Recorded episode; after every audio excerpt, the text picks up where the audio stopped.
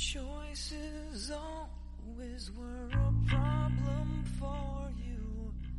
What you need is someone strong to guide you. Deaf and blind and dumb and born to follow. What you need is someone strong to guide you like me. Bienvenidos a un nuevo episodio de Leyendo a Martillazos, podcast, ¿no es cierto?, de análisis de textos clásicos de la literatura, la filosofía y alguno que otro bodrio por ahí. ¿Cómo está Jorge hablando de bodrio? No, no. Muy bien, compañero, muy bien. Aquí eh, al lado de mis ratas en el puente, compadre. Todo ok. ¿Tú qué tal? Bien, aquí en la Quinta Vergara, paseando por los jardines y con, con mis martillos de, de plata y oro para analizar textos. ¿No, no te has topado, Eduardo, por ahí con tu tío Reginato? Oye, buen, buen punto, Jorge. ¿ah? Fíjate que la tía Reginato está triste porque no va a poder eh, cargo. No lo Qué puede creer.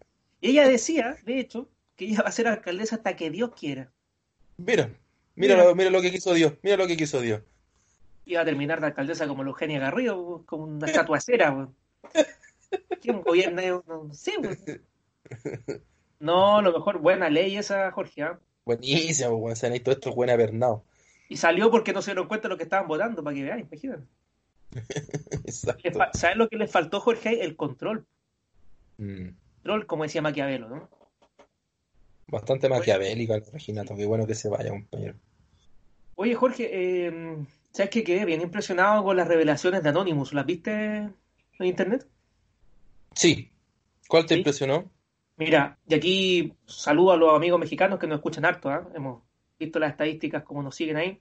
Órale, cuate. Eh, a mí me impresionó mucho el tema de que Doña Florinda es la popis. No lo sabía. No, Y hay yo otra peor. tampoco. No me digáis. No me digáis que... Barriga- el señor Barriga es ñoño. No. Sí. ¿Sabes cuál es la más? A mi juicio, la más fuerte que todavía no me repongo. No, que me estoy, me estoy haciendo llorar, weón. ¿Tú sabes quién es el papá de Kiko? ¿Qué? Yo solo sé que era marinero. ¿Pero quién? No, no me diga que Kiko. Es Kiko.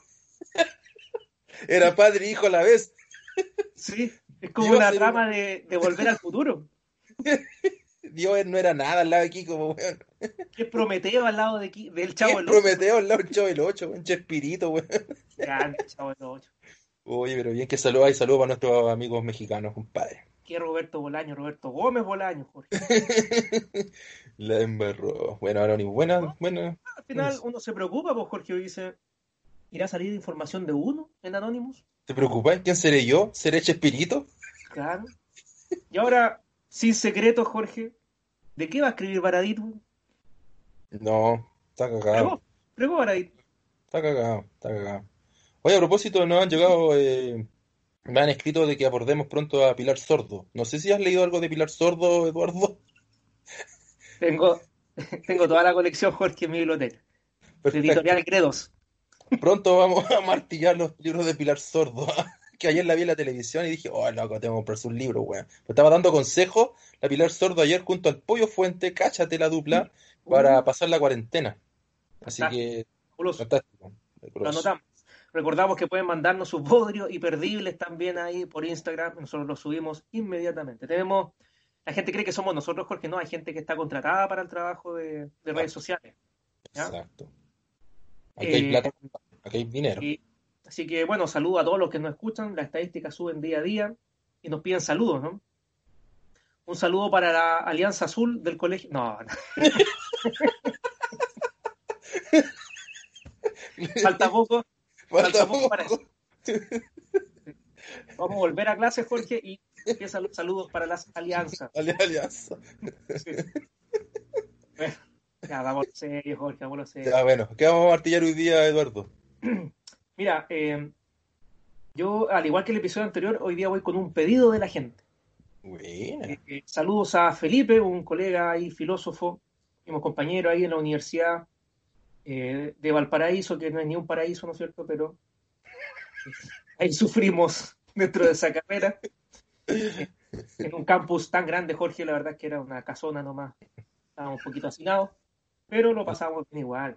Mira, Saliendo de la caverna, pero por lo menos. sí, salíamos apretados, sí, porque no, no había mucho espacio. Salía como uno al año, pero bueno. Oye, Jorge, eh, bueno, Felipe Ya. nos pidió un, un libro que Ya. yo tenía la suerte de conocer, de hecho lo trabajé, fíjate, en la tesis de pregrado incluso. Mm. Es el gen egoísta de Richard Dawkins. ¿ya? Entonces aquí nos vamos a ir, Jorge, de hecho, a un aspecto eh, más ético, moral, incluso filosofía de la biología, que no habíamos analizado hasta el minuto. ¿ya? Bueno, te cuento un poco del autor, Clinton Richard Dawkins. ¿ya? Él nace en Nairobi, fíjate, en 1941, pero él es británico, ¿ya? esto era colonia británica supuestamente en ese minuto. Es un etólogo, zoólogo, biólogo evolutivo.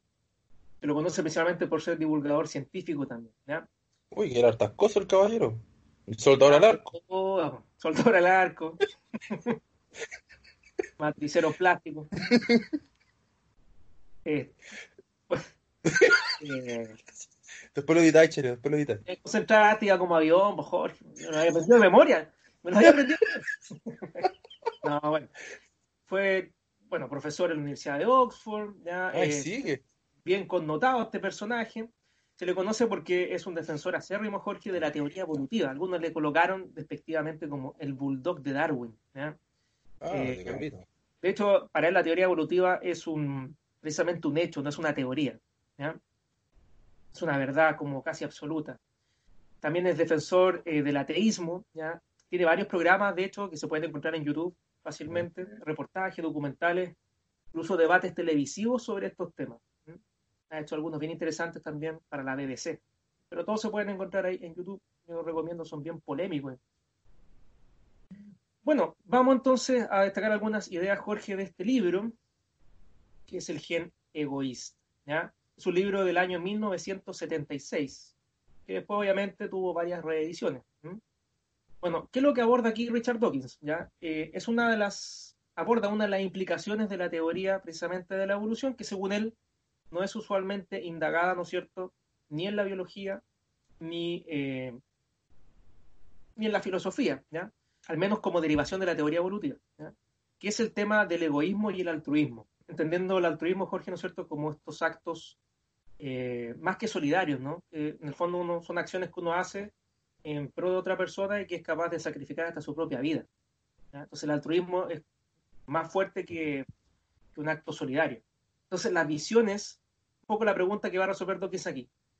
Si creemos en la teoría evolutiva, ¿ya? la evolución nos demanda a ser egoístas o altruistas. ¿Ya? Eso es como el, el dilema que se va a plantear aquí.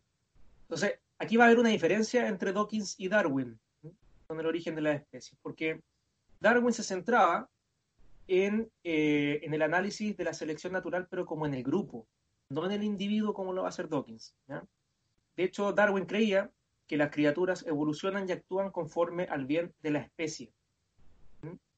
Entonces, en la medida que haya cooperación dentro de una especie, va a haber una perpetuación de la misma.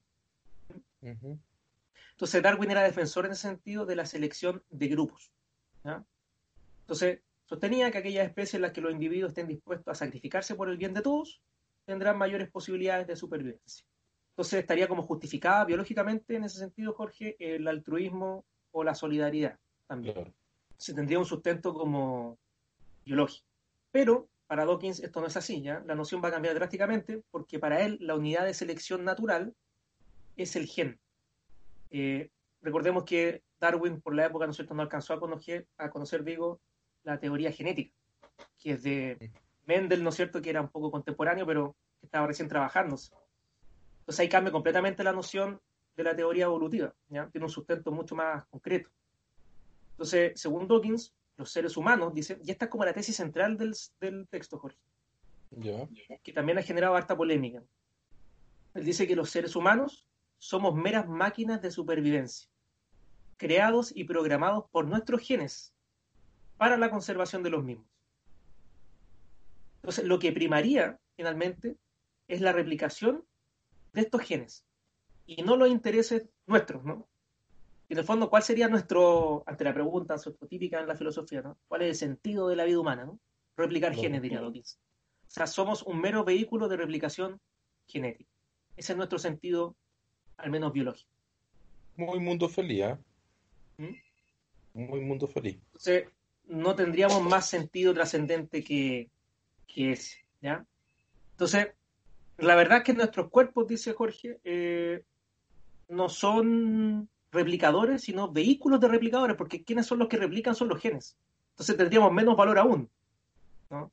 Porque si yo no replico, va a replicar otro individuo. O sea, yo no soy imprescindible en esta labor. O sea, mi valor es mínimo. ¿no? Nosotros somos como un mero recipiente. Claro, ¿no? Transmisores de... Transmisores. eh, o sea, ni siquiera transmisores, somos alojadores de los transmisores. Claro. ¿ya? El recipiente, por el recipiente de Claro. eso.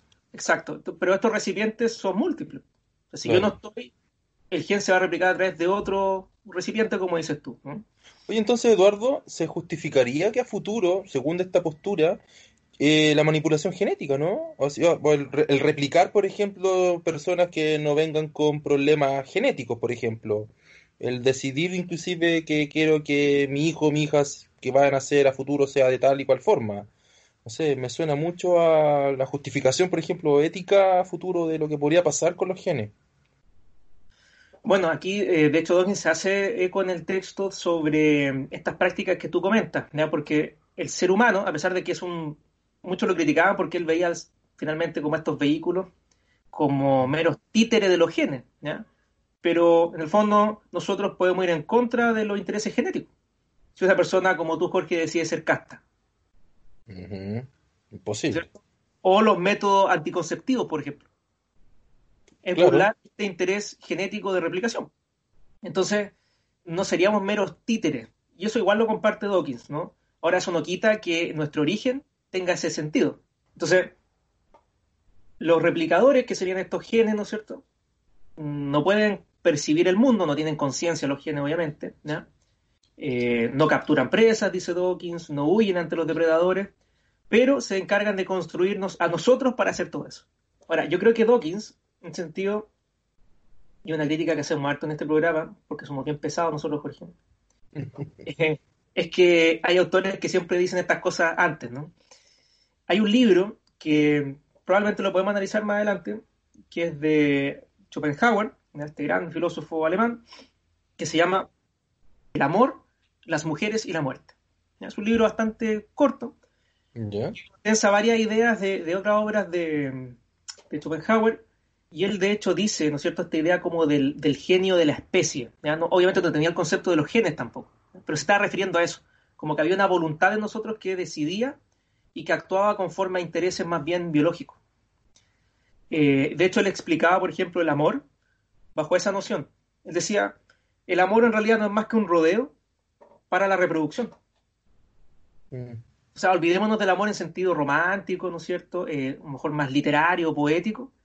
No es más que un rodeo para reproducirnos y mantener la especie en el fondo. No es más que un vehículo más nomás, pues responde a nuestro patrón como mamífero. Exacto. ¿ya? Algo que obviamente con, con Darwin aparece fuertemente, ¿no? Esta determinación natural, instintiva, después con Freud, el psicoanálisis, ¿ya?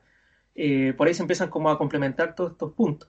Entonces, de alguna manera, y ahí Dawkins hace la analogía, ¿no? La verdad es que no, los genes no nos controlan de manera directa, ¿no es cierto? Como, como títeres, sino de manera indirecta. Él hace la analogía ahí con como lo hace un programador con la computadora, en el fondo. En realidad, los genes nos programan a nosotros para eh, mantener esta idea de la replicación genética. ¿ya? Claro. Entonces, hay cierto margen de libertad, ¿ya? dice Dawkins. No, no es un determinismo como absoluto. ¿ya? Y aquí, Jorge, no, no se puede sino más que hacer la relación con lo que está ocurriendo con la pandemia. ¿no? Yo creo que esta tesis no se ha hecho tanto patente antes como ahora, ¿no? Del cual nos damos cuenta de que somos vehículos de transmisión de un virus, por ejemplo. Claro, exacto. Que ni siquiera son genes nuestros, son parásitos. Así es. ¿Y cómo puede doblegarnos de alguna manera un virus, ¿no es cierto? Y usarnos. Y el temor, el temor igual al, a- al desaparecer, porque es tan humano. eh. No, no, no creo que la, la otra especie animal es la, bueno, instintivamente tal vez pueden sentir temor, obviamente, ante el peligro, etcétera, pero nuestra conciencia del finalmente dejar de en algún momento de estar replicándonos genéticamente por todos lados, pues, que desaparezca la especie, extinguirnos finalmente. Este virus viene a recordarnos también eso, me hace mucho sentido también lo que comentas con el autor. No, finalmente, y aquí viene como la parte quizás más existencialista de la obra, ¿no? Porque como nos demuestra también esto, lo que estamos viendo con la pandemia, ¿no es cierto?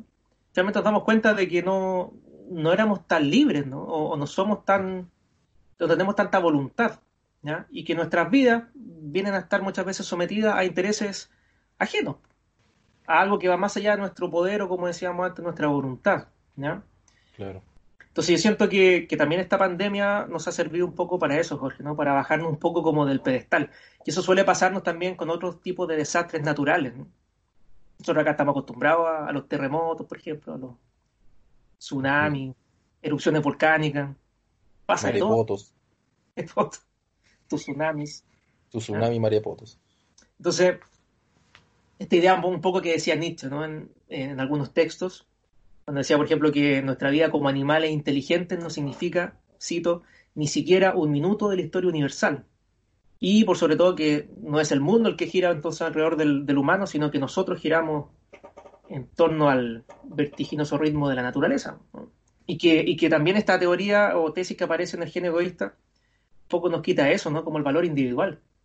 O sea, lo que estamos haciendo, o lo que podemos hacer nosotros como sentido biológico, lo pueden hacer otros. Oye, sí, eso me, me, me gustó, disculpe Eduardo, del, de lo que plantea el autor finalmente, como los grandes paradigmas que han, han suscitado en nosotros un quiebre en lo que pensamos que somos como especie. O sea, si en algún momento se pensaba que todo giraba en torno a, a, a, nuestro planeta, Copérnico dice, no, no es así, ¿cierto? Bueno, Copérnico, te vaya lo que era, ¿qué onda? No, no es así nomás. ¡Pum! Quiebre, ¿cierto? Más sí. adelante, no sé, lo que dice Freud, así como nosotros solamente respondemos a lo, a lo instintivo, ni siquiera tenemos voluntad sobre nuestras acciones.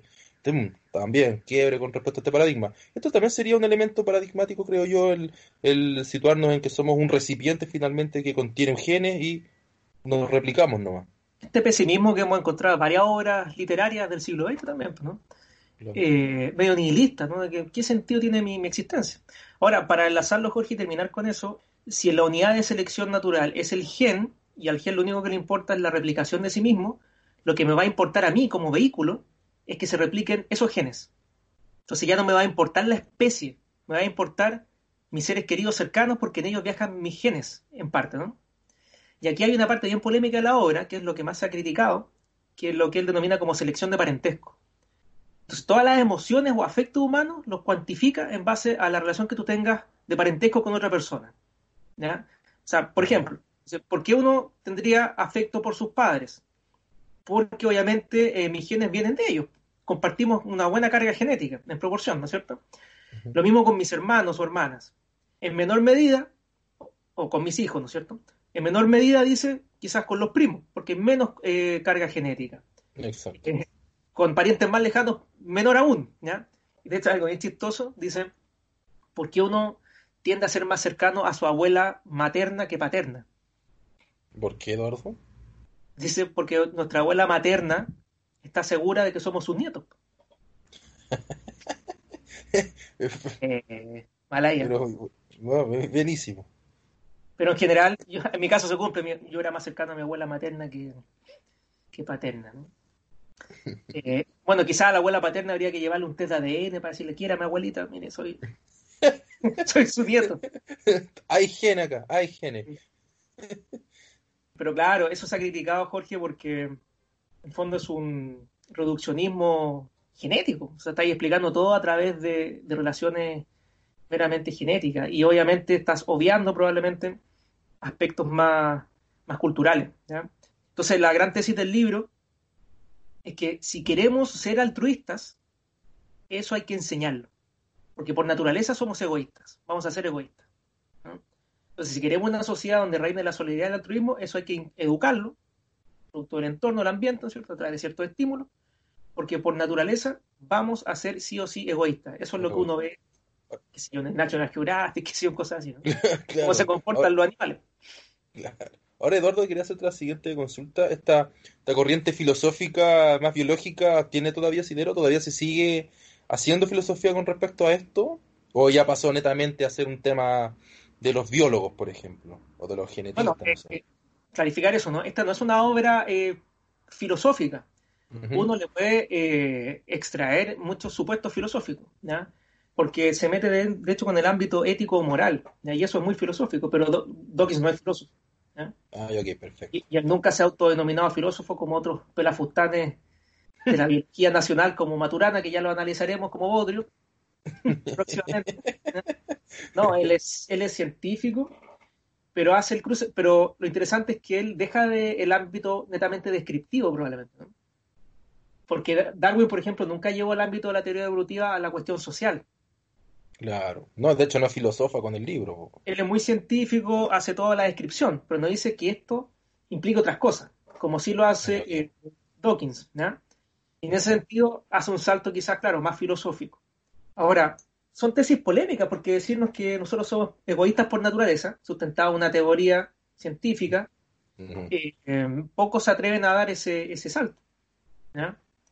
Ahora, quizás lo aplican, por ejemplo, cuando vimos a Ayn Rand, que ella defendía el egoísmo, por ejemplo. Nietzsche también lo intuía, ¿no es cierto? Lo planteaba así. A lo mejor no estaba la relación tan directa con la evolución, ¿no?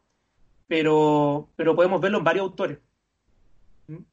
Ahora suenan, suenan a tesis súper potentes porque se apoyan del aspecto natural, del aspecto científico, pero siento que igual obviamente puede llegar a, podemos romperla y martillarla sin ningún problema a pesar de que tengan ese argumento Sí. eh, biológico. Y, y uno lee la obra y hay ciertas cosas que él habla, por ejemplo, estas relaciones de parentesco, pero mm, otros ejemplos que él da que parecen forzados también, ¿no? Como que todas las relaciones que pudieran ser eh, altruistas tienen un interés egoísta detrás, ¿no? Que tampoco es nuevo, eso lo decía incluso Hobbes en algún minuto. O sea, por ejemplo, yo, ¿por qué soy solidario con alguien o misericordioso con alguien? Él creía que era una demostración de poder, por ejemplo, ¿no? O sea, yo puedo ser solidario, ¿no? Entonces es una forma como de ostentar un, un rol, ¿no? O, o por qué yo soy amigo de Jorge, ¿no? Porque me sirve para hacer el programa, saca un beneficio para mí. ¿Te das cuenta? Solo das por mi voz hermosa, weón, solo por mi voz hermosa. Solo por tu voz. ¿ya? Pero te das cuenta como que saca este cálculo de todas las relaciones, ¿no? Como que siempre que yo realizo una acción o tomo una decisión es porque voy a, sacar un, voy a sa- voy a sacar un beneficio para mí, más que para otros. Claro. Ahora, no tiene por qué ser eso consciente. En el fondo me estarían como terminando eso estos genes, ¿no? Así que, Polémico, bien polémico, fíjate. sí, por lo menos hay que hacer el ejercicio, creo yo, de... Por eso invito a leer la obra, ¿no? Porque nos va a cuestionar bastante nuestra moral, que es de origen obviamente más judeo-cristiano, que se basa en, en aspectos positivos como de la solidaridad, ¿no es cierto?, de la bondad natural del hombre y cosas por el estilo, ¿no? Entonces le presta sustento a teorías que antes eran quizás netamente especulativas, un sustento más científico. Y por ahí es bien llamativo eso. Así que los dejo cordialmente invitados a buscar esta obra, que es un clásico también dentro de la divulgación más científica. Bien, pero con el apoyo filosófico que la hace nove- novedoso a, a la lectura. Sí, novedoso. Así que invitados, y como siempre, Jorge, agradecer tu presencia debajo del puente. Siempre acompañándolo, compañero, martillando libros. Oye, un saludo para nuestros auditores de todo el planeta, compañero. ¿ah? Esperemos llegar pronto a Marte, ya que están pronto van a poner colonias en Marte, esperemos llegar ahí. Pero bien, gracias a los que nos escuchan. Y nos vemos en una próxima sesión. Gracias. Chao. Que estén bien, chao.